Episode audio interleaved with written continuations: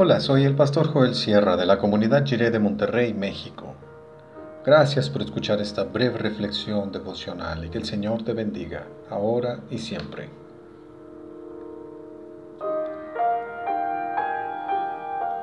¿Verdad que sí? Es el Evangelio de Lucas capítulo 1 del 46 al 55 en la versión Dios habla hoy. María dijo, Mi alma alaba la grandeza del Señor, mi espíritu se alegra en Dios mi, Salvador, porque Dios ha puesto sus ojos en mí, su humilde esclava, y desde ahora siempre me llamarán dichosa, porque el Todopoderoso ha hecho en mí grandes cosas, santo es su nombre. Dios tiene siempre misericordia de quienes lo reverencian.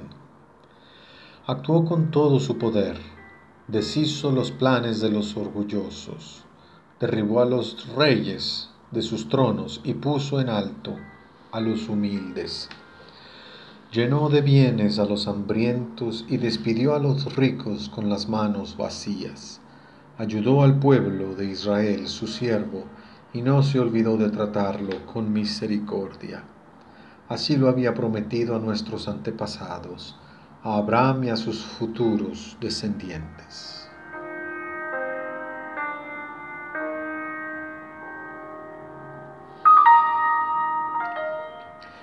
Este texto del Nuevo Testamento se conoce como el Magnificat, que es la primera palabra de la versión en latín Magnificat anima mea dominum. Una amiga católico romana pensaba que se refería a la magnífica, es decir, en su opinión, a María. En realidad se trata de María alabando y magnificando el nombre de Dios por su enorme grandeza, porque ha actuado en favor de los más pequeños y humildes. Los primeros cristianos consideraban muy importante registrar las palabras del canto de la bienaventurada Virgen María, porque expresan la esperanza de Israel y del mundo entero, y una interpretación muy concreta de la salvación que Dios estaba realizando por medio de su Hijo eterno, Cristo Jesús. ¿Quién no se ha sentido desilusionado por el estado actual de las sociedades?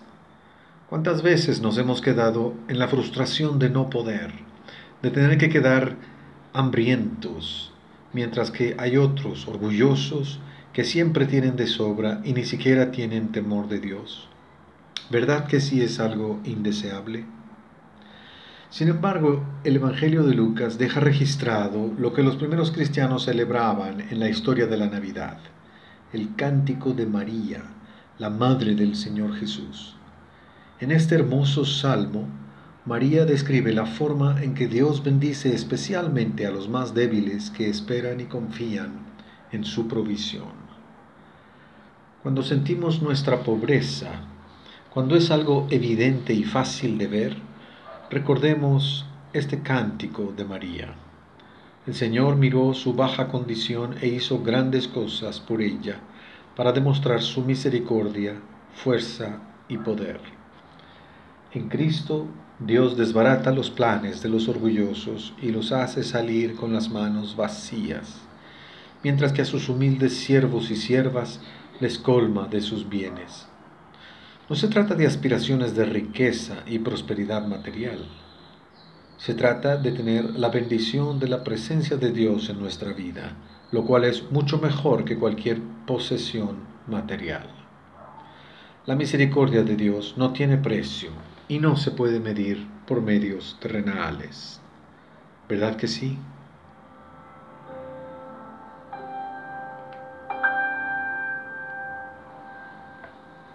Oremos. Señor, gracias por darnos tu favor y misericordia, que podamos entregarte todo aquello que nos hace sentir inferiores y que podamos experimentar la inmensa riqueza de tu misericordia de tu presencia en nuestra vida. Amén.